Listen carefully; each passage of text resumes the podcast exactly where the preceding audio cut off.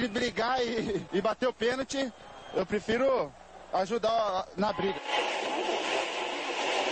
Mas a paixão da minha vida é jogar futebol no São Paulo. Eu só não falo palavrão porque eu sou um profeta, mas aqui é São Paulo. E começa agora mais um SPF Cast, o podcast da torcida tricolor.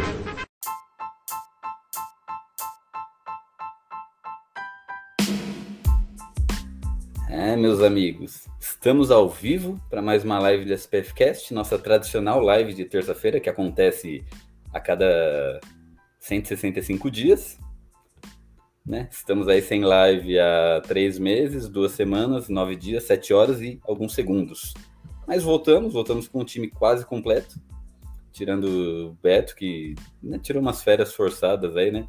Quando ele tava para casar, ele não podia participar porque era tava arrumando o casamento, agora que casou é porque a mulher não deixa. Então, aguardemos aí, volta Beto, hashtag. Deixa o Beto trabalhar. É, vamos marcar a mulher dele aí, né? Não, mentira, não marca não. e é isso aí. Vamos começar a live de hoje, não sozinho, estou aqui com nossa equipe. Leandro Oliveira. Fala, Leandro, tudo bom? Saudações. Ah, tudo bom? Tá, né? Mas saudações tricolores. Prazer estar aqui depois de 84 anos que não tem live. E eu me lembro num passado longínquo que gravamos uma live com o título era E depois dos 45. E até agora o São Paulo não chegou nos 45 pontos. Então eu devo. A... Você, São Paulo, está se perguntando a fase ruim do time ultimamente. É, se deve a essa zica do título da live. É isso aí. Eu ia falar isso no começo mesmo, o Leandro já, já roubou minha, minha abertura, mas beleza. E aqui também ele, né, que saltou do, do mercado futebolístico para o mercado financeiro, agora cheio da grana, cheio de dinheiro, vem ensinar a gente. Canato onde, Finanças. Onde investir os nossos centavos, Gustavo Canato. E aí, pessoal, tudo bem? Amigo ouvinte, Maria, Leandro. Já até falei da Maria, já a pessoa nem tá ouvindo, mas enfim, Gil também. É, a parte do dinheiro ainda não. Quem sabe daqui uns aninhos, porque eu tô que nem você. Sobe uma graninha, a gente compra uma camisa de time aí dificulta um pouco a nossa missão. Não tão difícil quanto a missão do São Paulo atualmente de chegar aos 45 pontos. E esse 45 vai segurar, talvez uns 47 pontos pelo andar da carruagem. Mas é isso. Tem jogo importante aí, a gente vai comentar bastante. E os tricolores estão meio chateados, mas fazer o quê, né? Pelo menos a temporada tá acabando, pelo amor de Deus. É isso aí. E ela, que foi liberada pela ESPN, obrigado ESPN por liberar uma da, das melhores funcionárias aí do seu plantel para participar do nosso SPF Cast aqui, Maria. Meu Deus, que meu chefe não escute isso. Queria levantar aqui a hashtag, a gente já teve a hashtag Free Britney. Vamos fazer um hashtag Free Beto para ele voltar para o podcast. Então você aí, ouvinte e telespectador das nossas lives, manda essa aí na, no Twitter. É, boa noite, gente. Tava com muita saudade de gravar live, então que bom que a gente está aqui. Infelizmente é para falar de São Paulo. E Canato sempre muito otimista, falando de 47 pontos já. A gente não chegou nem nos 45, a gente já tá falando em 47, né? Mas, enfim, tem que ter alguém otimista na equipe. Mas vamos seria, lá. Seria muito mais legal, né, Maria? Gravar um podcast para falar do Homem-Aranha 3, né? Enfim, teorias Com da conspiração, cultura pop, mas fazer o que, né? O dever chama. Qualquer outro assunto seria mais interessante. Poderia passar aqui uma hora falando, sei lá, sobre. Não sei qualquer coisa que não me deixasse deprimida, porque falar de São Paulo é só, só tristeza atualmente, né? Mas fazer o quê? É, a gente ama, é, odeia a mais time e é isso. e é isso aí. Eu sou o Gil. Vamos falar de São Paulo, né? um assunto não tão prazeroso quanto antes. Apesar que não tá prazeroso já faz um bom tempo, né? Mas é isso. E como disse o Leandro, nós fizemos um programa aí, é, é, não lembro se foi o último, mas talvez seja, né? E depois dos 45 pontos, onde a gente trocava uma ideia, né, de que o São Paulo ia se livrar do rebaixamento e a partir daí o que o São Paulo deveria fazer, né? Qual, qual seria o planejamento ideal, na nossa humilde opinião, para a próxima temporada do, do nosso tricolor, né? Mas a vida, a vida, a vida não é fácil, a vida gosta de dar tapa na nossa cara, né? A vida gosta de derrubar a gente. Estamos hoje no dia 23 de novembro, faltando cinco rodadas para o final do campeonato, e o São Paulo não atingiu os 45 pontos ainda. Né? São Paulo aí com 41 pontos, faltando cinco rodadas, com apenas quatro pontos uh, separa o São Paulo da zona de rebaixamento. Né? Nesse momento está jogando Atlético Goianiense e Juventude, dois times aí que estão na rabeira do São Paulo, né? Sorte que eles estão empatando. Então até o momento ninguém vai ultrapassar o São Paulo. Se então, eu não me então- engano, o Atlético Goianiense fez um gol já. Fez? 1x0 mesmo, Leandro. Acabou de fazer um gol. Breaking news, hein? É Breaking aí, news então. aí. Ao mesmo Fica... tempo que o Juventude perde o São Paulo ficar mais uma rodada à frente do Ju, é, o Goianiense já sobe praticamente se livra da, do Z4. Mas ainda tem jogo, tem uma meia hora de jogo aqui, a gente vai falando dessa partida enquanto a gente dá a nosso papo aqui sobre o tricolor. Exatamente. Então zicamos de novo. então é isso. São Paulo 41 pontos, 4 pontos da zona de rebaixamento, faltando 5 jogos.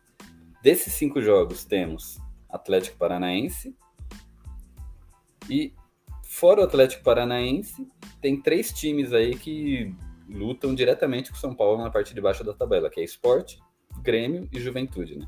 O América é, em haver, né? O América é um time mas como tirando o Atlético Paranaense, o Atlético Paranaense tem 41 pontos igual nós. Ah, mas o Atlético Paranaense tá jogando tranquilo. Quer dizer que é, o Atlético Paranaense é incaível, é isso? Sei não. São Paulo é incaível, como disseram lá no grupo. Meu Deus. Como disseram. Disseram, né? É. Uma pessoa aí falou. É, alguém falou, não lembro quem. Mas e aí, e aí, Leandro, você que profetizou no programa passado, né? Você que falou, depois do título do programa, nos primeiros 10 segundos do programa, quando falamos, e depois dos 45 pontos, você disse, mas quem disse que a gente vai chegar nos 45 pontos? E ainda não chegamos, né? Então fala não aí. Chegamos, já faz tanto tempo e não chegamos. Faltam é... cinco jogos e quatro pontos. Ainda dá? Cara, dá, dá pra quê? Dá pra fugir do rebaixamento? Dá, dá, dá. Né? Dá muito mais, acho que pela incompetência do, dos times que estão lutando junto com o São Paulo para não cair, do que propriamente pela qualidade de São Paulo. Apesar da gente estar tá vindo de uma vitória importante né, no, no, no clássico contra o, o Palmeiras, né? Que a gente não, não esperava isso, né? Francamente, era um jogo que, para mim, era os três pontos já eram do, do, Palmeiras, sem, sem brincadeira. A gente não fez um programa próximo da data do jogo, mas se tivesse aquela previsão de placares, e aí, qual que você acha? É, qual que você acha que vai ser o placar? Eu ia colocar a derrota do São Paulo, sem zoeira, porque era a realidade. Mas aí o Abel resolveu, né, em nome da amizade dele com o Crespo, resolveu poupar os jogadores é, e colocar um time misto, e aí facilitou um pouco as coisas para o São Paulo. Óbvio que a gente jogou bem realmente no jogo contra o Palmeiras, mas o time reserva do Palmeiras deu, deu uma facilitada né, no negócio. Mas eu acho que dá para fugir do rebaixamento, mas acho que os cinco confrontos, tá, acho, acho, que tirando o América, acho que o América vai se salvar com mais facilidade. É, os outros quatro tem que. É, não pode perder. Eu acho que até empates nesse momento, dependendo do, de quem é o adversário, até vale, né? Porque você não soma ponta, mas quem tá embaixo de você, dependendo se você tá enfrentando alguém embaixo de você, não vai somar ponto também. Então, isso já é um, um suficiente para você ficar à frente deles. Então, eu acho que se salva, mas eu não me lembro de outro ano, vocês talvez sejam melhor de memória do que eu, em que faltando cinco rodadas para acabar o campeonato, São Paulo ainda brigava para não cair. Eu me acostumei, desde que eu me entendo por gente, é, a ver o São Paulo disputando título, ou no máximo uma vaga pela Libertadores. Ou é, é, dificilmente eu vi o São Paulo numa, numa situação tão, tão ruim assim na tabela nessa altura do campeonato. A gente teve aquele caso de 2017, mas se eu me lembro, se eu não estou enganado, a gente fugiu bem antes da briga, porque o Hernandes resolveu comer a bola e salvou a gente assim no segundo turno, porque o segundo turno do São Paulo foi muito bom. Mas enfim, eu acho que escapa, mas é, é uma temporada para você levar como lição, eu acho de que o futuro de São Paulo não deve ser muito brilhante é, para o próximo ano, até porque as condições financeiras não mudaram muito, é, o elenco também não mudou muito. A gente teve boas contratações que, sei lá, talvez não, não renderam tanto quanto a gente gostaria, mas é isso, né? Eu acho que escapa, mas não com brilho, escapa mais pela por incompetência dos outros que, que propriamente por qualidade do São Paulo. Isso aí. E o Canato profetizou 47 pontos. É isso mesmo? Então, Cinco- é. Eu não Cinco sei. jogos, seis pontos. Eu não sei dizer se essa profetização, essa profecia, aliás, vai se concretizar, gente, mas assim, tá muito equilibrado, cara. Ainda faltam cinco jogos, como vocês falaram. E, por exemplo, Bahia tá com 37, o Bahia vinha bem. Se o Bahia vence dois, tá com 43 já. O Grêmio, que tá lá embaixo, vem de duas vitórias seguidas, vai pegar o Flamengo, time reserva do Flamengo, talvez vença, tá embalado. É, a gente tem o Santos 42, Cuiabá 43, a gente com 41. Então, os times estão somando pontos, uns mais, uns menos, e uma vitória aqui, outra ali, a galera já vai para 42, 44, isso faltando ainda algumas partidas. Então, não sei se exatamente 45 salvariam, mas lógico, 45 seria é, uma segurança muito grande para o São Paulo. É, olhando aqui, né, Gil, você falou dos jogos que a gente tem para disputar. Cara, a gente tem dois jogos em casa agora contra o Paranaense e contra o Esporte, que é a vida do São Paulo, sabe? A gente tem essa possibilidade de já definir logo a nossa vida, já chegar a esses 47 pontos que eu falei com alguma tranquilidade, jogo de quarto e jogo de sábado, para daí, cara, já olhar para a próxima temporada, já começar a fazer essa análise detalhada e quem sabe aí engatar uma sequência de vitórias para ficar na parte de cima da tabela. Eu honestamente, gente, não sei se vocês concordam comigo, mas eu não sei nem se seria bom o São Paulo pegar uma pré-Libertadores, por exemplo, porque o time vai, vai precisar fazer uma reformulação muito grande no ano que vem. A gente sabe que alguns garotos vão ser vendidos, alguns caras experientes vão acabar saindo, as contratações não vão ser em peso, não vão chegar grandes jogadores, e talvez você recomeçar um trabalho é, numa pré-Libertadores, que a gente sabe que o nível técnico sul-americano é bem mais ou menos, mas de vez em quando é, enfim, pega um time um pouquinho mais bem treinado, um pouquinho melhor, aí cai na pré-Libertadores, aí já vira uma crise gigante. Talvez a segurança de uma fase de grupos, a segurança, entre aspas, de uma fase de grupos na Sul-Americana, uma tranquilidade um pouco maior, um campeonato que começa um pouco depois do que a pré-Libertadores, talvez fosse até um pouco mais interessante. Não sei se é um pensamento raso meu, mas é algo que me vem na cabeça. É, se o São Paulo jogar como jogou contra o Palmeiras, como jogou contra o Internacional, como jogou contra o Corinthians do Morumbi, encarando o jogo de, de amanhã, de quarta-feira, com seriedade, dificilmente acho que a gente não ganha essa partida. Tem a ausência do Luciano, mas o Caleri volta. É, essa trinca de meio-campistas aí com futebol ofensivo, a molecada correndo bastante. E o Atlético Paranaense, que a gente não sabe como vai vir. Atual campeão da Sul-Americana, venceu é, no sábado o título comemorou, teve passeata lá em Curitiba, mas eu fui pesquisar informações. Eu não achei nenhuma informação dizendo se o Atlético vai com um time misto, se vai com os titulares.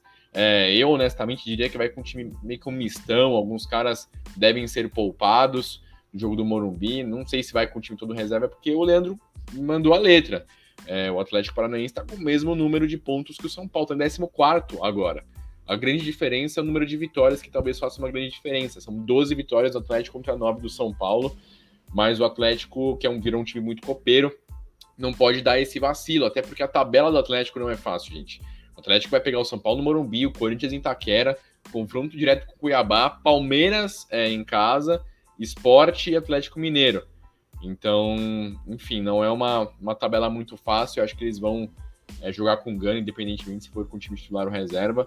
Tem até um outro detalhe, ô Gil, que assim, é, da torcida, né? Eu vi nas redes sociais, no Twitter, muita gente reclamando da total acesso, da compra do ingresso. Então, o jogo de amanhã, nessa quarta-feira, era um jogo para, sei lá, 40 mil pessoas no Morumbi, numa quarta à noite, enfim, um clima mais agradável, talvez sem chuva, mas talvez por conta dos problemas do total acesso, 28 mil, 30 mil, talvez. Então, são algumas adversidades que a gente vai ter é, para o jogo contra o Atlético Paranaense. O São Paulo deve ir com tem de melhor.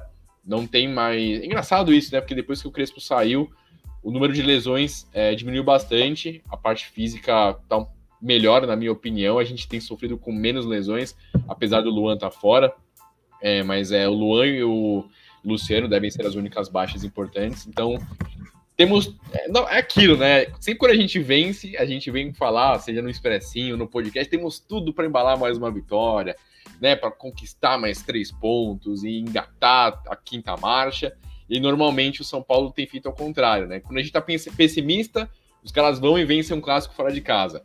Quando a gente tá pensando no melhor, os caras vão e tomam de 4 a 0 do Flamengo, ou perdem pro Bahia num jogo horroroso. É difícil, cara, pensar no melhor para time do São Paulo, mas é uma sequência que, pô, cara, se você não venceu o Atlético Paranaense no Morumbi e não venceu o esporte no Morumbi e deixar para resolver a situação contra o Grêmio lá no Sul, ou contra o Juventude, pô, aí fica complicado. Eu falei bastante, fiz meu mini expressinho aqui, pessoal, mas é, na minha concepção, tô confiante pro jogo contra o Atlético Paranaense. Falei, falei, mas enfim, tô confiante, acho que a gente vence por 1x0, 2x1, meio a 0 que seja, mas acho que a gente vence e, e sai dessa 34 rodada mais tranquilo, em busca dos 47 pontos, ou 45, enfim.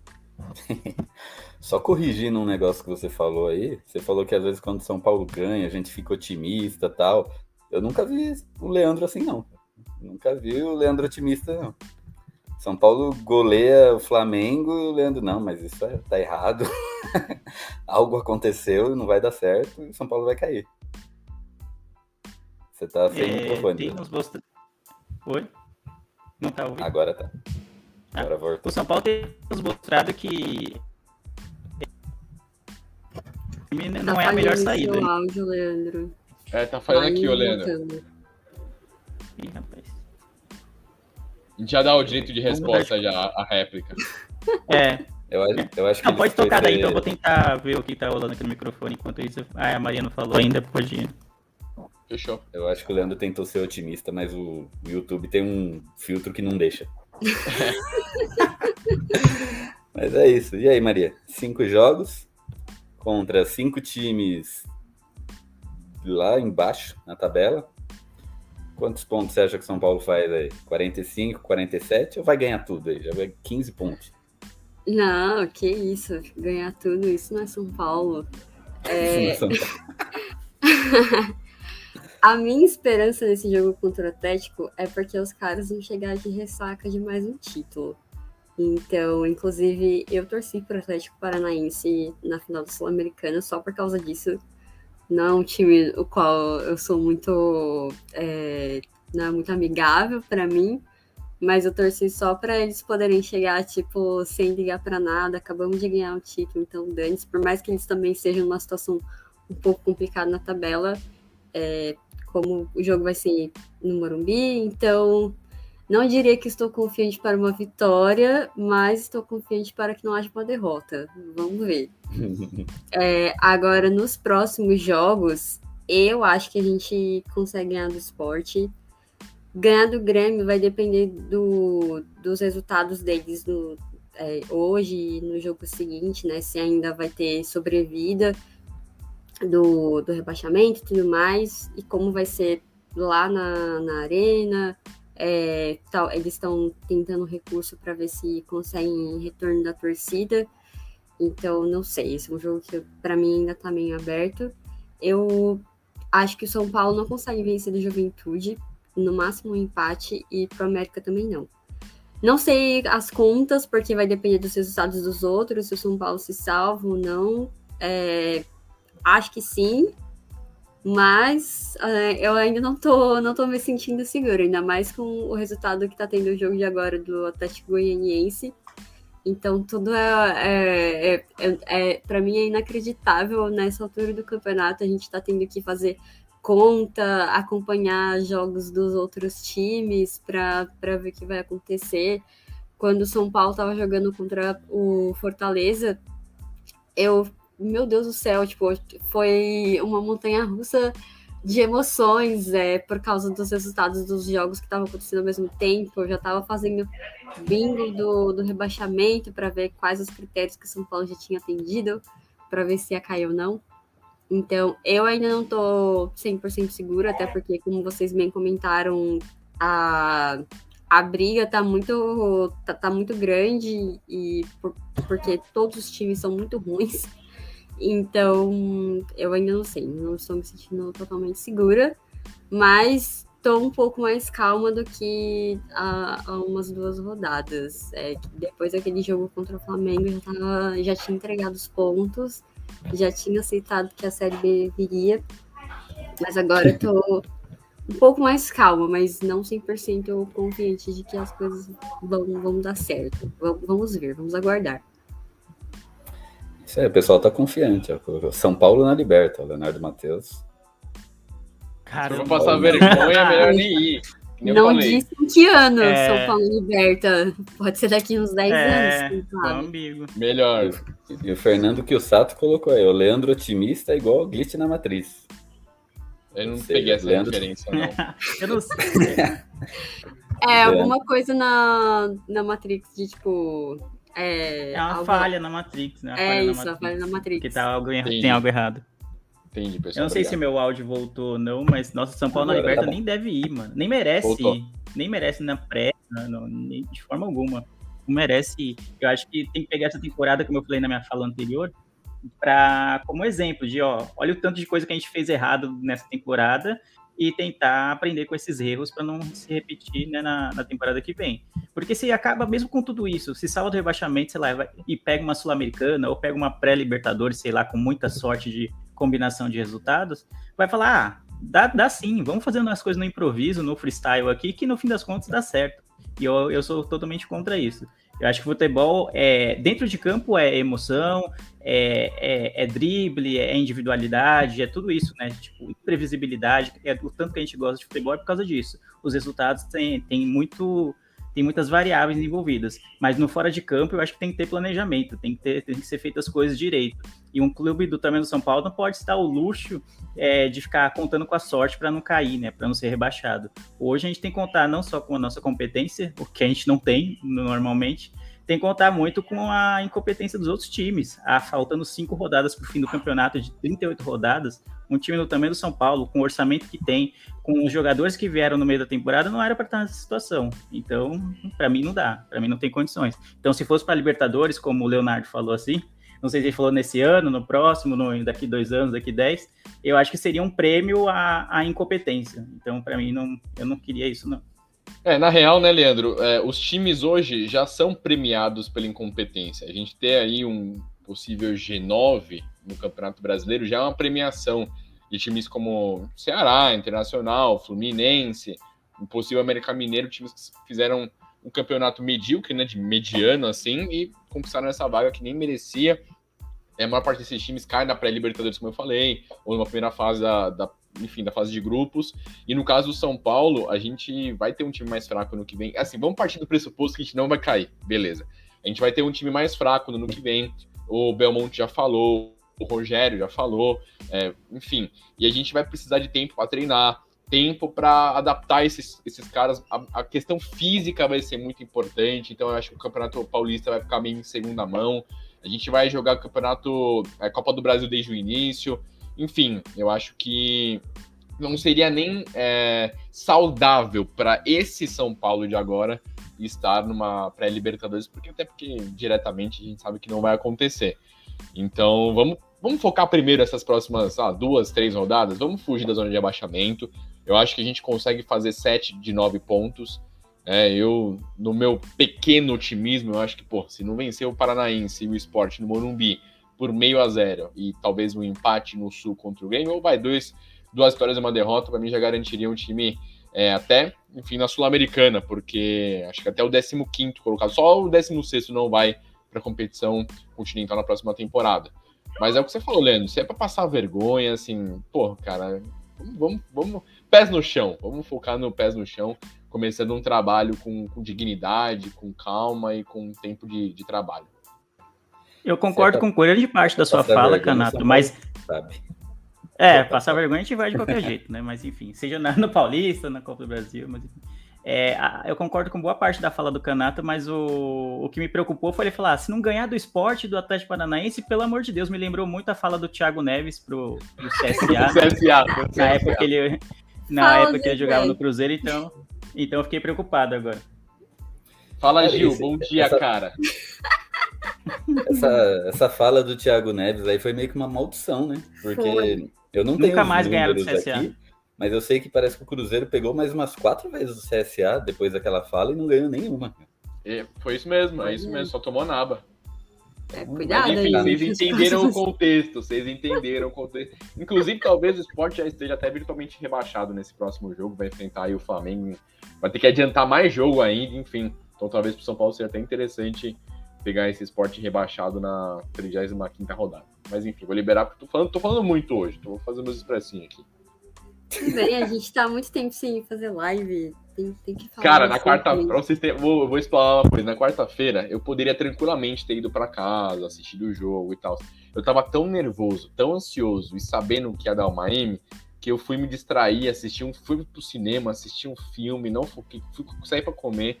E aí, quando eu abri o celular, era tipo quase 10 horas e tava 2 a 0 aí eu dei graças a Deus e falei, Deus, é, realmente sou eu, né? Enfim, vamos aí.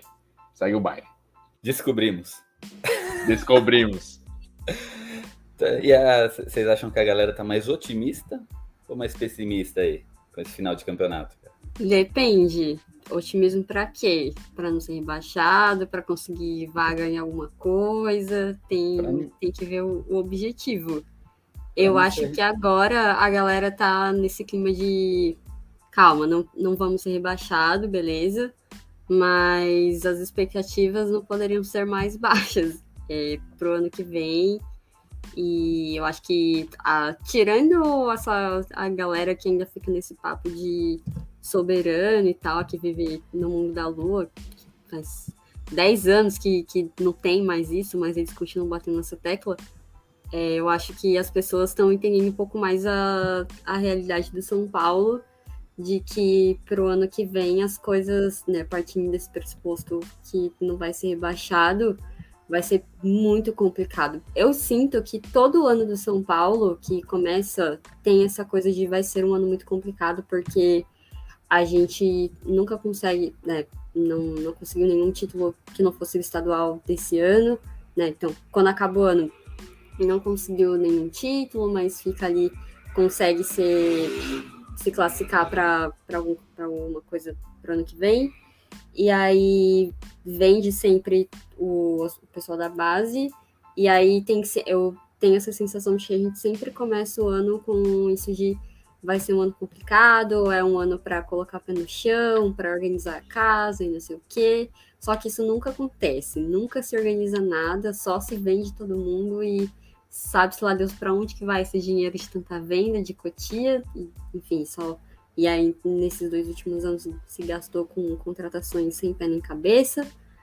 E então, mas eu acho que se o São Paulo não adotar essa postura pro ano que vem, que é uma coisa que todo ano, que faz uns 10 anos que tem que fazer isso e não fizeram ainda, não foi rebaixado esse ano, mas em algum momento vai ser rebaixado. Porque por mais que exista esse discurso de São Paulo é grande, não sei o que, não sei o que lá, é, a gente precisa ser realista. Então, os, é, o São Paulo, se não se organizar, vai, vai quebrar. E não sei o que vai acontecer. é, e, e por mais que eu sempre tenha uma visão um pouco mais catastrófica e pessimista, isso eu juro que eu tô tentando ser realista nesse sentido, porque é, o, quando você vê o próprio presidente do clube e os diretores falando isso, de que o São Paulo fez loucuras financeiras no passado e que a situação realmente está muito complicada. Eu acho que é a primeira vez, por mais que eu tenha milhões de críticas à gestão do Casares, em algum momento a gente vai falar mais sobre isso em outros programas e tudo mais. É, nisso é um ponto que eu tô vendo que pelo menos é algo diferente. Ele tá sendo um pouco mais transparente. Não, nossa, meu Deus, muito transparente, mas não existia nada de transparência antes. Ele está sendo um pouquinho em dizer para as pessoas: olha, a situação de São Paulo ela é complicada. Se, é, foram feitas coisas muito problemáticas no passado, então a gente realmente não tem dinheiro para voltar, é, sei lá, com força total e vai ser difícil trazer contratação. A gente vai ter que se desfazer das pessoas da base, porque senão não vai ter caixa para o ano que vem, não vai ter dinheiro. E a a falta de público nos estádios é, atrapalhou bastante, enfim, foi necessário, mas atrapalhou de qualquer forma. E em, é, em relação ao, ao, financeiro. Então, para a torcida, eu acho que tá todo mundo, todo mundo, a maioria das pessoas entendeu que a situação é grave e vai depender muito de como a diretoria vai, vai se organizar e vai é, li, é, não é lidar com a situação, mas enxergar a situação para saber o que fazer em relação a ela. Mas eu ficaria muito feliz se eles fossem. Que é o que eu falei lá no começo desse ano, depois que o Diniz foi, foi demitido.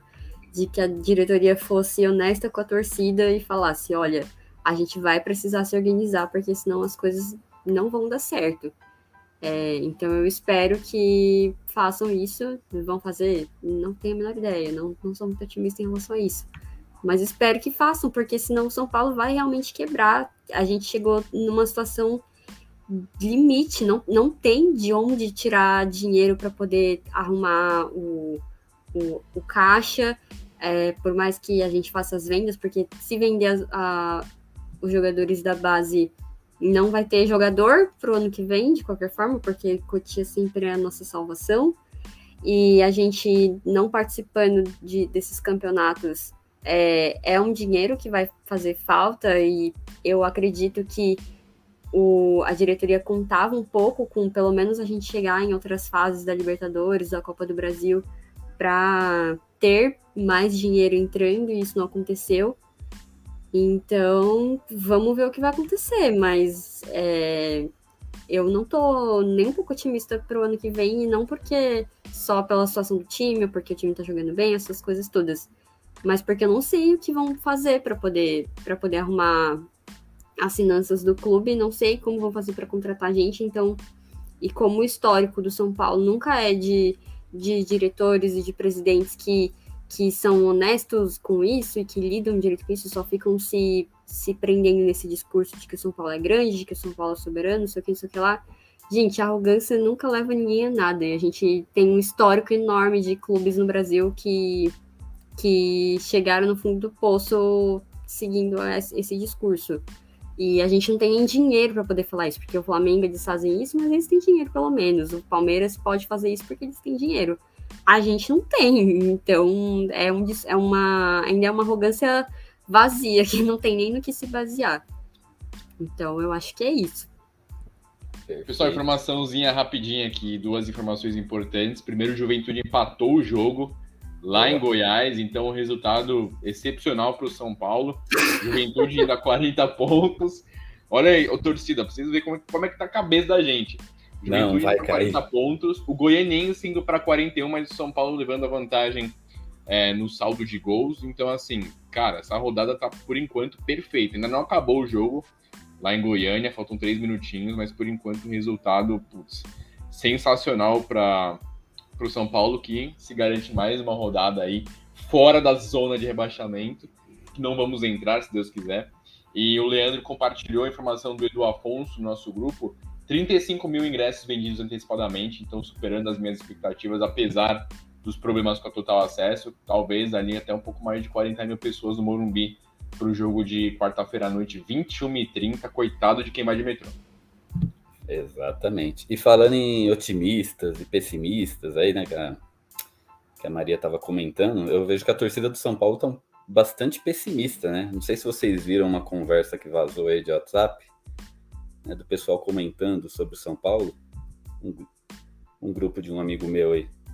Queria que vocês olhassem isso. Esse bate-papo e dessem a opinião de vocês, cara. Tem como dar zoom e eu não tô enxergando. Sou míope. Ela nem pegou a piadoca, mano. O São Paulo é incaível. Ah, tá. É o nosso grupo. Ah, e aí, pro, pra quem tá no podcast, Maria, pra quem tá no podcast. tá, é... Eu não consigo enxergar. Diminuiu o zoom de novo. Quer que eu leia? Eu leio, então. A gente ler. tava batendo um papo super interessante no grupo do SPF Cash, nosso grupo maravilhoso. Aí um cidadão chamado Giovanni Fernandes, assim que acabou de sumir, aí voltou a tela, ele mandou o São Paulo é incaível. E aí as seguintes respostas. Gustavo Canato mandou aqui. E eu sou uma geladeira Electrolux, em homenagem a Casemiro Miguel. E aí o nosso querido... Deixa eu ver quais são as respostas. Eu tive maior trabalho para riscar os nomes, aí o Gustavo tá É, ele riscou o nome, eu não consigo lembrar quem falou o quê. Aí, se eu não me engano, a Maria escreveu e o Vitor Bueno é craque do time, é o craque do time. E aí o Leandro mandou, e eu sou astronauta. E aí o Beto mandou, e eu sou branco. Então vocês entendem um debate super intelectual no grupo de, de tricolores da SPF Cast, né? Tudo errado.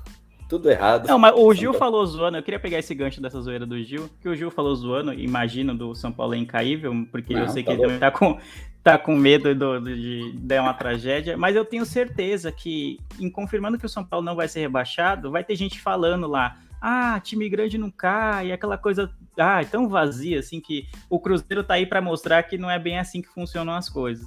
E aí, mais uma vez, aí é volta naquilo que eu falei, de premiar a incompetência. Ah, tipo, a temporada foi um lixo, uma, um- um completa bosta. O, o Brasileirão, um dos piores brasileirões que a gente já fez na história. Mas aí só por não cair vai ter gente falando, ah, tá vendo? Time grande não cai. Grande, grande troféu, grande merda pra mim. Pra mim, eu, eu preferia ficar lá eh, brigando pra, em vaga Libertadores, brigando pelo título. São Paulo, o tamanho de São Paulo é pra brigar por isso.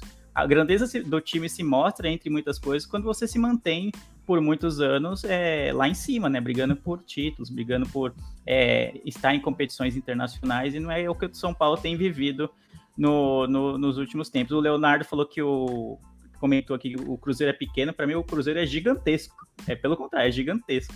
É totalmente oposto. É um dos maiores campeões nacionais que a gente tem. Eu acho que é o, o Rei de Copas, não é em vão, né? Eles até brincam com isso do Rei de Copas, mas ah, o Cruzeiro é a amostra de- do que administrações erradas, ruins, podem fazer com o clube. E a gente vem no São Paulo numa sequência de administrações ruins. Então, se a gente não tá muito na situação do Cruzeiro, é que no Cruzeiro foi uma coisa bem exagerada. Mas se a gente não tá numa situação de um Botafogo, de um Vasco, lá, de um Guarani, de um Goiás, é muito, às vezes, na sorte, mais na sorte do que propriamente no planejamento que a gente tem feito para as temporadas, para as últimas temporadas. Então, eu não gosto de dizer, ah, time grande não cai, porque é só vazio para mim. Só vazio quando a gente tá lutando, faltando cinco rodadas para não cair aqui ainda, falando disso. Ô, Leandro, eu, acho que, discordo um acho que o. Leonardo. Matheus é um, aí, é um perfil fake do Leandro.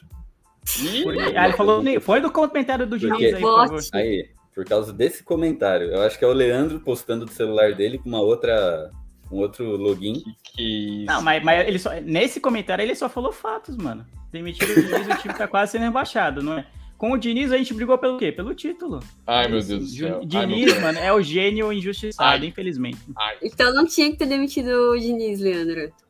É, não, tinha que ter mantido Dom, Dom Diniz. Infelizmente, Meu o São Paulo Deus. não teve Meu essa. Não foi visionário. Né? E eu queria falou, até. A... O Fernando falou aí. Fala aí, Gil. falou, na real, quando tivemos um diretor de futebol bom, bom nesses últimos anos? Raí e Belmonte, tudo cego perdido no meio de tiroteio. É, isso é um argumento, né? Quando que a gente teve um diretor de futebol profissional, experiente. Enfim, eu só queria trazer uma pauta aqui. O Leandro falou da temporada trágica do São Paulo. Eu, é, lógico, a temporada não é boa, mas eu acho que ela não é tão bizonha, na minha opinião, por conta de um- uma, uma questão específica que é a quebra do, do tabu. É, eu acho que esse título paulista, por mais que na história do São Paulo não tenha um significado é, talvez gigantesco, mas eu acho que tira um peso das costas, tanto do- de nós como torcedores, quanto dos atletas, muito grande. Talvez isso faça um, um- traga um benefício importante para as próximas temporadas, até em cima dos garotos, que já sobem com uma pressão muito grande. Agora, sim, a temporada no Brasileirão especificamente é um negócio bizarro. Acho que é, é a pior, cara, que eu vi. É, acho que nem em 2013, é, nem em 2017. Outro detalhe dos últimos oito campeonatos brasileiros, em quatro a gente brigou para não ser rebaixado, né? Em 13, 17, 16 e agora em 2021 é, a gente tem que abrir o olho. Mas para mim essa temporada, por mais que não seja boa, tem esse aspecto super importante que é da moral da torcida, dos atletas, da quebra do tabu. Eu acho que o ano que vem pode ser melhor por conta dessa, entre aspas, tranquilidade ou de tirar esse peso das costas. Lógico, caso o São Paulo permaneça na Série A e possa fazer um planejamento minimamente decente para 2022. É isso aí. É, eu acho que em relação às temporadas passadas, essa realmente é, é a pior do São Paulo, porque pra mim 2013 foi muito pior do que 2017, porque 2017 teve até uma, uma coisa meio heróica, porque chegou o Hernanes e enfim, as coisas se ajeitaram, então a gente conseguiu se salvar muito heroicamente do rebaixamento. E só que em 2013, nossa, foi, foi muito ruim em 2013. Tipo, o time era, era, nossa, era desesperador de ruim. A gente tinha acabado de perder o Lucas, que era o único jogador é, que realmente. Não vou dizer que era o único craque, sei lá, mas enfim, era a base do time. Aí ele foi embora e 2013 foi uma tragédia. Mas esse ano a situação acho que é muito pior porque a gente tá tendo que fazer conta, faltando cinco rodadas para acabar o campeonato, sabe? É, é, como o Leandro falou, olha o tamanho do São Paulo e o torcedor tá tendo que esperar o resultado de Atlético Goianiense e Juventude, com todo respeito a esses clubes, para saber se a gente não vai para a Série B no ano que vem. E acabou, hein? Acabou? Bom. Ai, graças a Deus, aí, ó. Tá aí, ó. É, tá, Todo mundo é, comemorando o empate de Juventude com o Goianiense. Olha a situação que a gente chegou, cara. E, aliás, não, olha a situação que fizeram o São Paulo chegar. É, nossa, é, eu fico muito triste com isso de ver que isso que o, que o Fernando comentou, que apareceu aqui no comentário, é, de, de que a gente nos últimos anos não tivemos diretores que souberam fazer bons trabalhos. Sempre tem uma desculpa, sempre, sabe? Parece que ninguém enxerga o tamanho que o São Paulo tem, ninguém enxerga a importância que o São Paulo tem para a torcida, ninguém enxerga a história é, enorme que o São Paulo tem no futebol brasileiro. A minha impressão é de que essas pessoas acham que o São Paulo ele é grande por si só, sabe? Que ele é um clube que é grande por causa do nome, simplesmente. Não é, é por causa da história, por causa de tudo que a gente traz desde que o, o clube nasceu. E, e, é justamente esse discurso vazio de que ah, o time é grande, o time é grande, mas o que, que faz um time ser grande? Será que estão é, respeitando a grandeza desse clube? Será que ainda estão é, fazendo coisas que, que mantenham a grandeza do clube? Então, é, chegou a hora e é, é urgente que a diretoria leve isso a sério sabe? Ninguém. A gente ama esse clube, por mais que a gente falhe aqui, a gente sofra e tudo mais. É, se não fosse importante pra gente, ninguém tava aqui. Ninguém tava aqui falando nada, já tinha todo mundo largado mão. E parece que, que para eles é qualquer coisa. Então, eu espero que, que as coisas melhorem. Eu não sei se essa questão de ter quebrado o tabu, se isso vai trazer alguma tranquilidade para ano que vem eu acho que no máximo uma sensação de apatia a gente vai ter no começo do ano. É, e aí vai depender de como dos resultados que vão vir para o Campeonato Paulista, se a gente vai sofrer igual o Santos e Corinthians sofreram nos últimos anos de, com o risco de ser rebaixado no, no Paulista. Que, que isso daí, para mim, nossa, acho que é muito pior do que, do que eu ser rebaixado no Campeonato Brasileiro. Então, eu não sei se tem algum clima de, de leveza, porque a gente ganhou um título. É, esse clima de leveza acho que ele já passou para esse ano, que foi para ter conseguido manter o Crespo no o tempo que, que mantiveram ele. É, eu acho que para ano que vem é mais uma sensação de apatia mesmo, de, de parece que, que nada acontece feijoada, sabe? Não vai para cima, não vai para baixo, não sei, não sei. Isso aí. E vamos, vamos parar de falar de coisa ruim e vamos falar de coisa pior agora. Né? Dia 20 de novembro, a Adidas, numa ação lindíssima aí, né? Em homenagem ao Dia da Consciência Negra, né? O mês da Consciência Negra, lançou para lançou para os times que ela patrocina, né? Fez uma ação de marketing, lançou umas camisas lindíssimas né, em homenagem a esse dia, a esse mês, em homenagem a todas as pessoas negras e jogadores né, que passaram pelos clubes. E o que, que aconteceu? Né? O que, que, que a gente espera? Não, o que, que a gente não espera, na verdade, né? O São Paulo não adentrou, não, não se uniu às equipes na campanha com a, com a desculpa de que a camisa preta e branca remete aos times rivais do São Paulo que para mim foi uma desculpa esfarrapada. Né? Eu não sei se foi falta de sensibilidade, falta de, de alguém com visão lá dentro do São Paulo, ou se é uma. Eu já estou achando que é uma briga, isso daí é uma, é uma briguinha interna que o São Paulo está querendo tirar a Adidas, né? Porque já não é a primeira mancada que acontece, a primeira, a primeira rusga entre São Paulo e fornecedora, né? Tem, tem também a da camisa 3, né, que lançou e o São Paulo nem propaganda fez, foi o próprio site da Adidas, as redes sociais da Adidas, o site e tal. E aquilo já estremeceu a relação. E agora, segundo jornalistas né, e tal, né, um outro motivo aí que estremece um pouco mais a relação. Né? E já saiu uma notícia de que o São Paulo não está querendo renovar com a Adidas. Acho que o contrato dela, eu não, não lembro exatamente, acho que termina em dezembro de 2022. Né? Reza a lenda que não, ele não vai ser não vai ser renovado, né? E aí eu queria ouvir de vocês aí, né? O que vocês acharam dessa babaquice, né? Porque uma desculpa bem rapada, né? O São Paulo não pode usar uma camisa preta e branca, né? Como se o São Paulo não tivesse preto e branco nas cores. E, e o São Paulo já teve camisas pretas, camisas Inclusive brancas. o Canato tava. Ele acabou de sair, mas enfim, ele tava usando aí uma camisa preta do São Paulo, né? Exatamente. Mas... Eu, eu vou começar, a gente tem muita coisa para falar sobre isso, então. Por favor. Então vamos, vamos lá. Vai ser meu, meu expressinho de 20 minutos, brincadeira. É...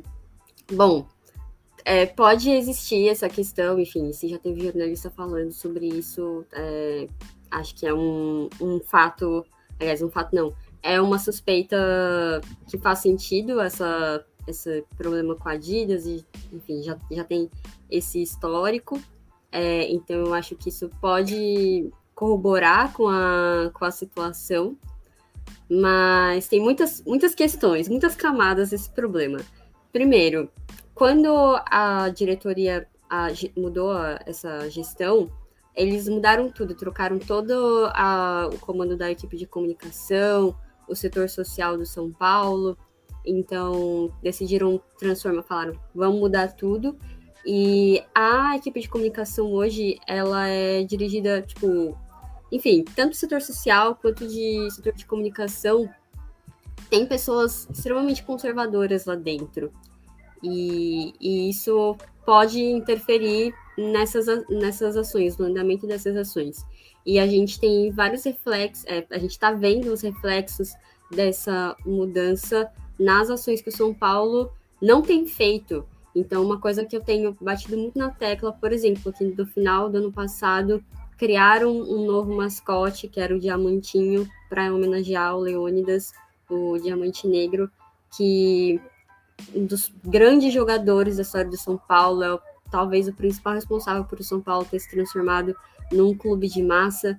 É, é um dos grandes uh, jogadores negros da história do São Paulo, da história do país. Então, fizeram, foi muito merecida essa homenagem. Mudou a diretoria, sumiu o Diamantinho, ninguém nunca mais viu. Inclusive, quando fizeram um post para comemorar o aniversário que seria o aniversário do Leônidas esse ano, é, nem nessa data ressuscitaram o pobre do mascote, então ele sumiu. É, outras ações que o São Paulo vinha avançando, que eu já comentei aqui em outro programa, que, enfim, dentre todas as minhas críticas que eu tinha à gestão do Leco, isso pelo menos era talvez a única coisa positiva que faziam, então tinha muitas ações relacionadas a várias minorias, é, inclusive pessoas com deficiência, né? Então tinha um projeto que, de inclusão para pessoas com síndrome de Down. É, enfim, foi feita muita coisa. E não, não se vê mais nada disso sendo feito no São Paulo hoje.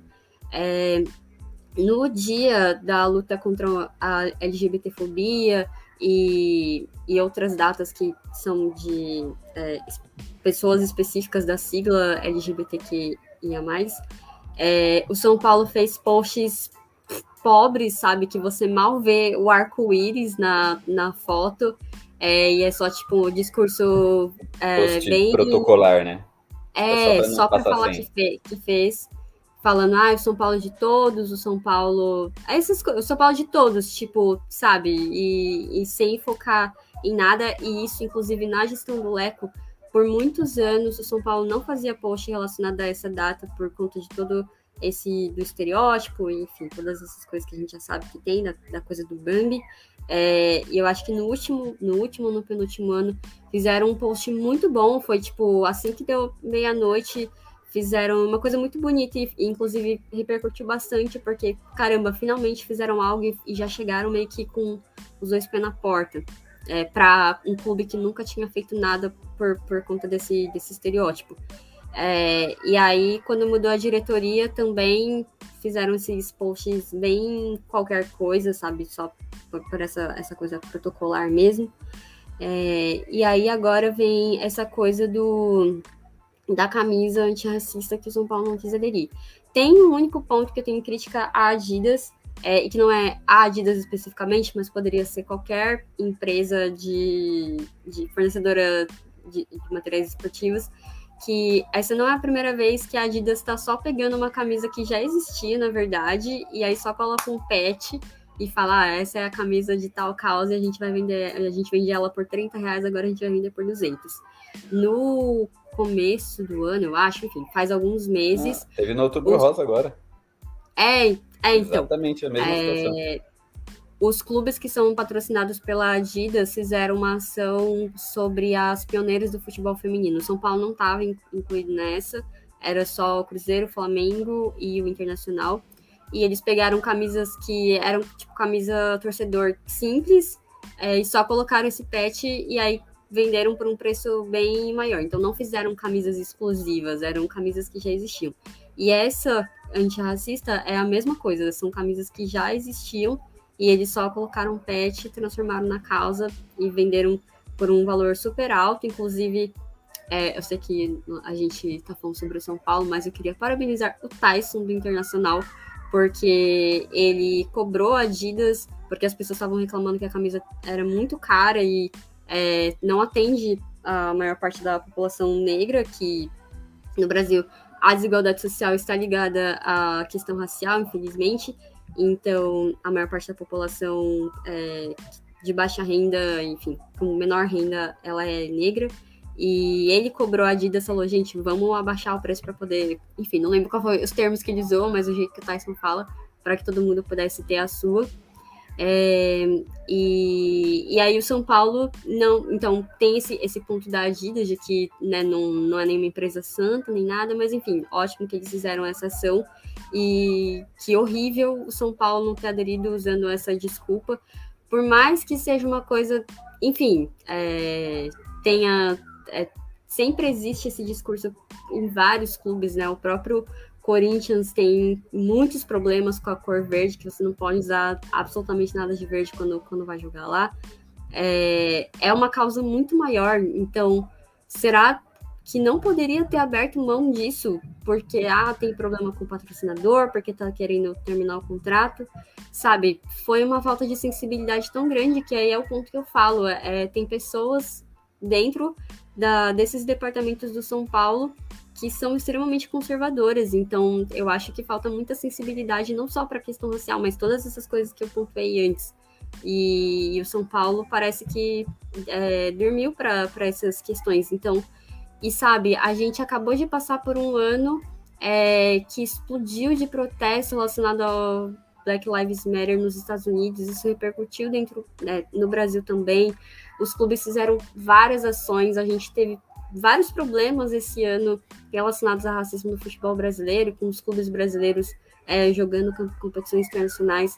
A gente acabou de ver esse absurdo do Celcinho que é, foi julgado o caso dele, devolveram os três pontos para o Brusque, por, enfim, e, e, se usaram argumentos absurdos no julgamento para justificar de que não foi racismo realmente, ou foi, foi racismo, mas foi, não foi tão grave assim para poder tirar os três pontos. Então, olha só todo o cenário que a gente está vivendo no Brasil.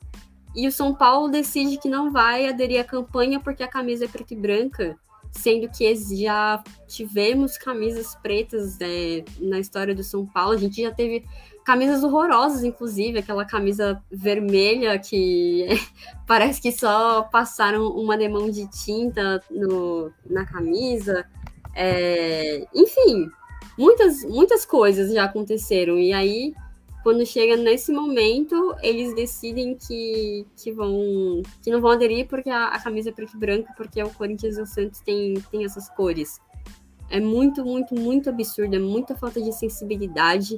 É, o São Paulo, como eu falei, tem o Leônidas, por exemplo, que é um dos grandes jogadores da nossa história, e a gente tem vários jogadores negros que fizeram é, história no clube, jogadores e jogadoras, sabe? A Formiga, ela tá voltou para o São Paulo hoje, e eles poderiam muito bem. Tipo, olha só a, a oportunidade não só de se posicionar por uma causa importante, mas né, de fazer marketing em cima disso mesmo, sabe? A gente tem a Formiga jogando hoje no São Paulo, que é uma das grandes jogadoras negras também da história do Brasil. E, e o São Paulo ignorou isso, sabe? Então, é, foi horrível essa situação, o clube passando por tudo isso que está acontecendo e decidiram dar essa desculpa esfarrapada. Então, é muito triste ver mais um sinal de que o São Paulo é, não liga de verdade para sua torcida, não liga de verdade para a diversidade que existe dentro da sua torcida e não tem feito essa gestão tem sido horrível em todos os aspectos é, da, da questão social. Então, eu vou parar de falar, porque, senão, como eu disse, esse era o meu expressinho sobre esse assunto, porque isso me deixou muito indignada. Eu nem comentei muita coisa na internet, porque senão eu ia passar do, do ponto. Mas é isso, era, era isso que eu tinha pra dizer. Ah, cara, olha, você foi perfeita, cara. Você foi perfeita, porque ao mesmo tempo isso tem engloba inúmeros problemas, né? Assim, o maior e o mais grave é pela causa social, né?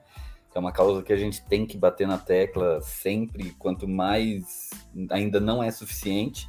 E o São Paulo está se abstendo de disso, né? Tem o a babaquice, a briguinha de ego com um fornecedor, de ai, não sei o que, não vou fazer, vou fazer. A gente não sabe se é isso, se não é, mas, cara, essa diretoria já deu muito a entender, assim, que ela, o ego dela é maior que tudo, assim, sabe? Né? E. Nossa, e o São Paulo, é igual você falou, teve chance, a Formiga tá aí, cara. Acho que metade do elenco do São Paulo é negro, né? É a Boleda, é Reinaldo, é a maioria. E... Sim, o, o Léo, no ano passado, ele é, gravaram um vídeo super bonito dele falando então, sobre, enfim, sobre todas essas coisas que ele já viveu. É, o São Paulo teve um jogador que foi o primeiro e único caso, que foi o grafite, de um jogador que denunciou na polícia uma situação de racismo que ele tinha vivido durante o jogo. E nada disso é aproveitado para trazer, porque assim, não é só a questão de é, de você se posicionar, mas também de, de conscientizar a sua torcida. Quando o São Paulo decide não aderir a esse tipo de campanha ou decide não publicar nada que seja realmente muito efetivo nas redes, o, o São Paulo está dizendo a gente não se importa. A gente não se importa se a nossa se alguém dentro da nossa torcida sofrer racismo, a gente não se importa se algum jogador nosso sofrer racismo, porque se Deus o livre acontecer, é, se a gente tiver, principalmente nos campeonatos da Comembol, que infelizmente é mais comum, é, de algum jogador nosso sofrer racismo nesses campeonatos, como que o São Paulo vai chegar na Comembol, no CBF, ou enfim, na, no órgão que tem que ser denunciado é, se algum jogador sofrer racismo, é, se o São Paulo não se posiciona, se o São Paulo não demonstra que se importa. E então, enfim, então é, o próprio futebol feminino tem muitos problemas, as, as meninas sofrendo, isso já vem desde a outra diretoria, mas é, não, não se mostra nenhum avanço nisso. Sabe, a gente está em 2021, já, já deu a hora de, de ficar é, se acobertando por trás dessas, dessas picuinhas. É, tem vários clubes que têm avançado nisso aqui dentro do Brasil e em todas essas causas, em todas as causas relacionadas a, a minorias. E o São Paulo não tem feito nada para isso, não tem, feito, não tem tomado nenhuma, nenhuma atitude. Então, é, é muita irresponsabilidade você fazer isso quando você tem uma torcida é, diversa, porque a gente mora no Brasil. Então, Eles simplesmente, isso é basicamente dizer, olha, a gente não liga, a gente não se importa, a gente não se importa se você sofreu homofobia, a gente não se importa se você sofreu racismo. Ah, é, somos todos iguais, é, o São Paulo se importa com todos. Não, não estou vendo isso, não estou vendo é, o clube se importar com todo mundo. Já demonstra que não se importa com a torcida de forma geral, por todas as coisas que a gente falou aqui hoje. Com essas coisas ainda mais é, se, se mostra, mostra se importar ainda menos. Exatamente. Então, tem o, o, problema social do São Paulo não aderir à campanha. Tem o problema de ego, né, que é a briguinha com diretoria passada, a briguinha com fornecedor. E tem o terceiro problema, que é o financeiro, né? Porque já, né, é aquela coisa da camisa que ela é 30 reais no site, você põe o pet, ela vira 240, né? É, isso aconteceu com a camisa do Outubro Rosa, iria acontecer com essa, se o São Paulo aderisse à campanha, mas não aderiu. E tem um outro ponto também, né, antes do, do Leandro falar, que ele ainda não falou sobre esse assunto, que eu só queria jogar aqui né, na mesa.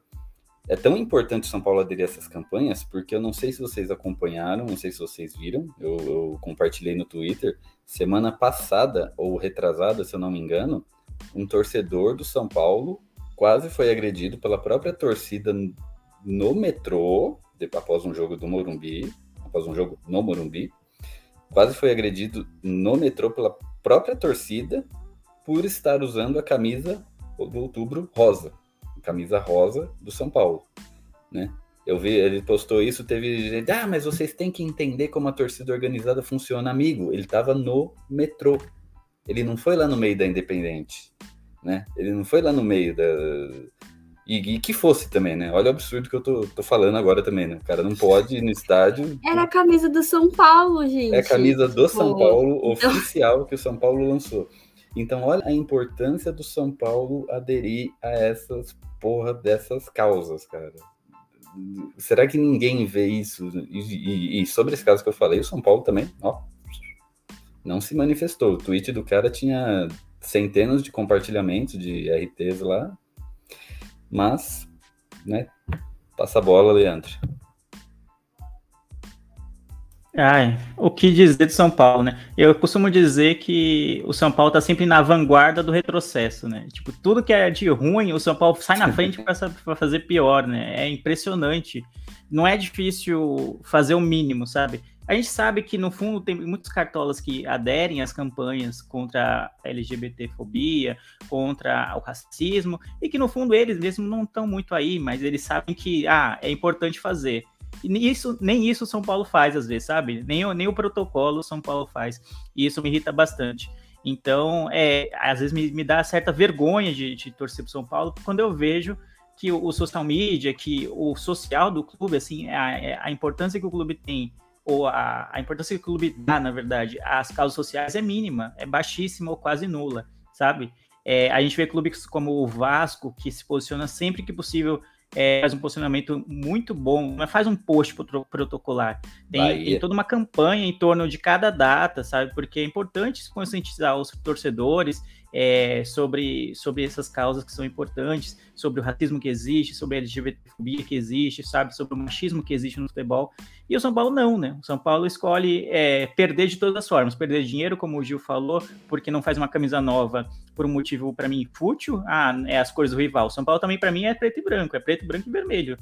Que cores do rival é essa? Como vocês falaram, já teve camiseta preta e branca do São Paulo. Nunca foi problema ter uma camisa preta e branca. Aí agora, porque ah, é, agora vai confundir com o rival, sabe? É uma desculpa tão esfarrapada que era melhor nem se posicionar, nem falar nada é, em torno disso, porque é, é bizarro. Eu concordo também com o que a Maria já teve camisa que... só branca também. Só branca, sabe? Só vermelha. Ai, cara, sabe? Sabe, tipo, o Cruzeiro, que é outro time da Adidas que não fez, você pode até pensar, pô, só tem um rival deles, e o rival é preto e branco. Aí você fica, pô, uma camisa do Cruzeiro preto e branco talvez não fosse pegar bem com a torcida, talvez nem fosse vender né, a torcida depois. Mas São Paulo não, cara. São Paulo também é preto e branco, além do vermelho. Então, para mim, não e, faz sentido.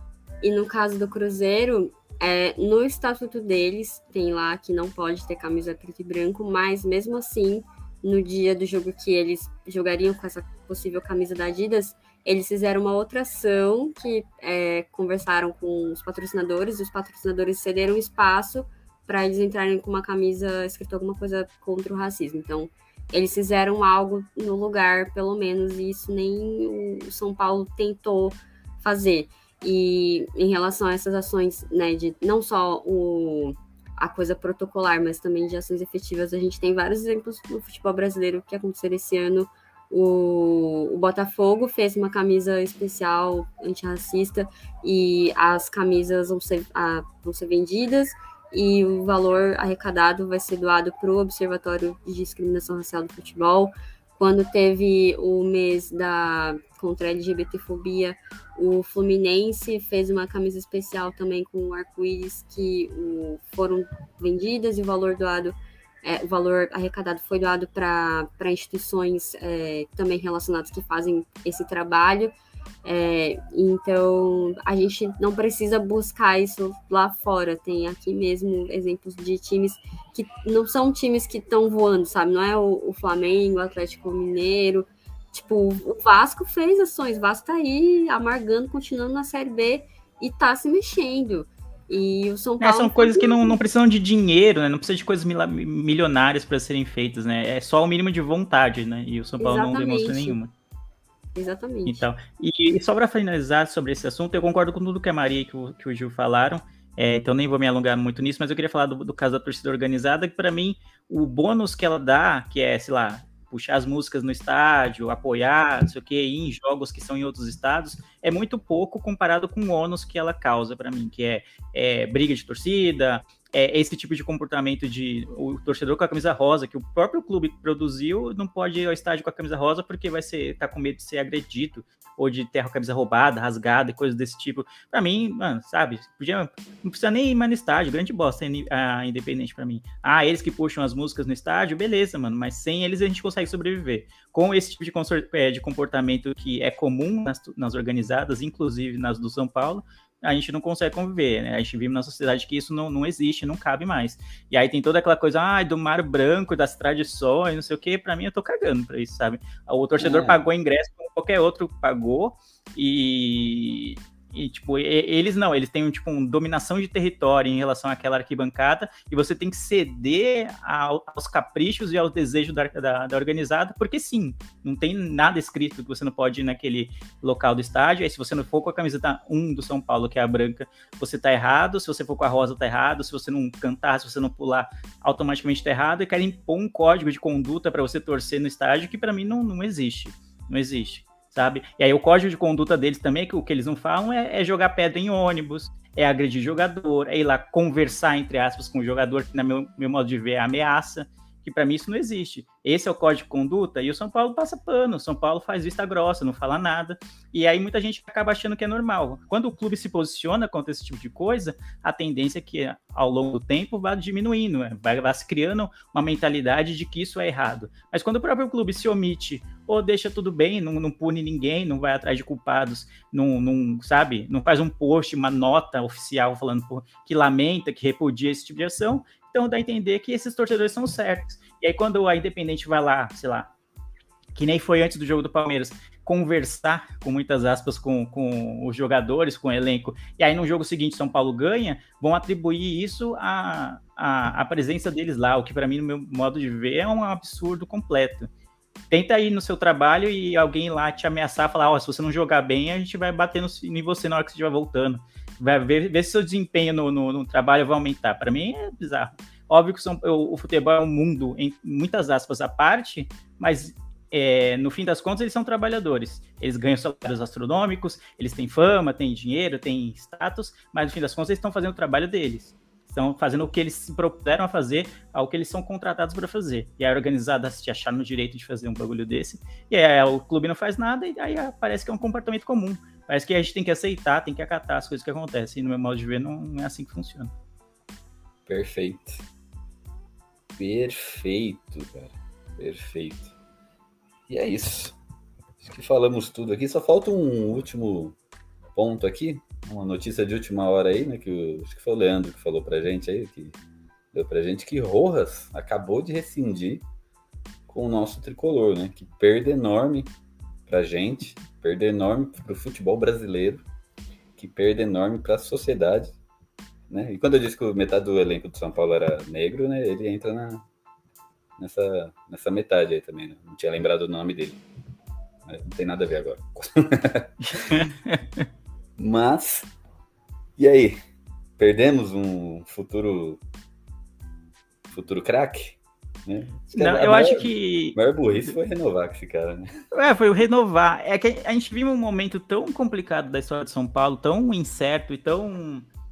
Sei lá, não sei nem como dizer, que renovaram com ele, acho que no início da temporada, quando a gente não tinha o título paulista ainda. Então, é, naquele momento parecia uma boa ideia, porque na temporada é, quando ele jogou, né, que ele ficou muito tempo machucado, quando ele jogou, ele mostrava a disposição, ele mostrava que ele ia para cima, que ele driblava, e, e, naquele momento era um jogador que a gente não tinha no elenco de São Paulo, tirando ele, o jogador que, de, de fazer a beirada do campo, de ir para cima, de ter a velocidade. Então, naquele momento, acho que a diretoria pensou, ah, acho que é bom renovar porque a gente não tem ninguém. Só que aí depois não, ele não vingou, né? Simplesmente jogou muito mal nas oportunidades que teve. Mesmo quando o time estava bem ainda no Paulista, ele já não, não jogou bem, assim, sabe? Não aproveitou bem as oportunidades.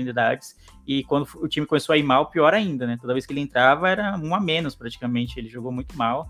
Então foi um vacilo ter renovado, mas eu consegui entender na época porque renovou. Aí agora conseguimos nos livrar, pelo menos desse, né? desse dinheiro, a gente não vai. Desse aí a gente não vai ter que pagar mais dinheiro, eu imagino. É, tem um efeito que acontece, né? De vez em quando, que é o jogador. Da renovação, tá né? Acabando o contrato e de repente ele entra perto do fim do contrato e come a bola, assim, entre aspas, né? E aí tem aquela pressão da torcida tal, né? Isso, e foi exatamente isso que aconteceu com o Rojas, né? Ele voltou de lesão, aí ficou aquela coisa, a superação. Eu estava um ano e quase dois parado. E aí ele entrou e pá, pá, pá, e a gente, nossa, igual o Leandro falou, precisa desse cara que vai correr, que vai driblar, que vai cortar as linhas, que vai quebrar as linhas, né? E aí foi lá e pum, renovou. Aí depois que renovou, não jogou mais. Isso aconteceu com o Michael lá atrás, né? Aquele God of Zaga e digo aqui que está prestes a acontecer com Benítez, tá? Benítez está aí há meses e meses sem fazer nada, hum, é, metade do. um terço do tempo lesionado, o outro terço sem jogar um real, né? E agora, de repente, ele começou a jogar. Vai surgir a pressão aí para o Benítez renovar, que o contrato dele termina agora em dezembro de 2021. Então, veremos. Veremos cenas do, do próximo episódio, né? Mas e aí, Maria? E o Rô? É, tem. Alguém tá soltando fogos aqui, tá, gente? Só sai o som. Eu não sei porquê. É porque mas... o Atlético Goianiense empatou com o Juventude. São Paulino gastando os fogos. é... Bom, eu não sei se eu concordo com a com a com terem renovado o Rojas, porque eu acho que assim, torcedor ficar emocionado, ficar feliz com a superação e tudo, tudo mais, isso é uma coisa que a gente pode ficar desse jeito, a gente pode ter essa, essa emoção. Agora, a diretoria tem que ter frieza. É, então, mesmo. Né, ele só teve essa explosão de voltar a jogar bem. Foram uns dois jogos, assim, foi bem no comecinho da, da temporada. E aí, e depois ele já não, não tava valendo mais, então não tava mais é, fazendo o que ele, o que ele tinha feito no, no, começo. Então eu acho que foi um erro, eu, eu não, não, não passo esse pano para a diretoria. Eu acho que pra gente tudo bem, acho que pro torcedor, porque eu lembro que todo mundo ficou muito, ah, renova, não sei o quê, quando, depois que ganhou o título, ou, ou antes de ganhar, não lembro. É, eu acho que isso é um comportamento normal, o torcedor pode fazer isso, mas a diretoria eu discordo. Eu acho que eles têm que ter frieza, ainda mais pelo momento que o São Paulo já estava vivendo de, de questões financeiras. Não era garantido que ia ganhar título nenhum, então eu acho que foi um tiro no pé. Pelo menos não foi uma renovação de muito tempo, então pelo menos é, nisso foi um erro menos pior, assim, no meu, no, no meu ponto de vista. É, e também acho que isso está prestes a acontecer com o Benítez, eu estou torcendo para que não aconteça. Eu já falei aqui, eu não sou a favor da, de renovar, comprar, empréstimo, enfim, não, não, nunca sei qual é a, o que, que vai ser feito, o que, que eles querem fazer para o Benítez continuar, porque não é um jogador que não está rendendo, e mesmo que estivesse jogando bem, o Benítez, desde que ele estava no Vasco, ele joga uma partida e descansa 10 por causa de lesão. Então, não vale a São Paulo não tá com dinheiro para poder ficar segurando esse tipo de jogador. Então, já que a situação tá apertada, é melhor se desfazer. Então, eu espero que eu acho que vai ser uma vai ser melhor para a saúde financeira do clube se se ele não ficar. Eu acho que é isso. Isso aí. Então, beleza. Então acho que por hoje abordamos todos os nossos assuntos, falamos bastante, xingamos bastante. Não lembro de um momento assim alegre, mas mas beleza. Então, Leandro, dê suas considerações finais aí, mas antes das considerações, já fala o seu, seu palpite para amanhã. São Paulo, campeão da Sul-Americana contra Atlético, bicampeão da Sul-Americana. Atlético. Jesus Cristo. Passou é, então, é difícil ter um palpite, é difícil ter um palpite para esse jogo, porque a gente não sabe que Atlético a gente vai enfrentar, né? O que ânimo que eles vão estar, tá, né? É, eu queria que ele já estivesse um pouco mais acima na tabela, sem risco de rebaixamento, porque aí ia ser um jogo de festa, eles iam colocar o sub-15 lá e a gente ia deitar. Mas não vai ser, não. Eu acho que vai ser um jogo difícil. e a gente ia deitar. Vou apostar. A gente ia deitar é a confiança, né? Teoricamente a gente ia deitar com o sub-15, mas vamos, vamos, vamos, fingir que sim. Já que não vai acontecendo, para eu não pagar com minha língua, né? É, eu acho que vai ser, vai, 1x0 São Paulo, sofrido, chorado. 1x0.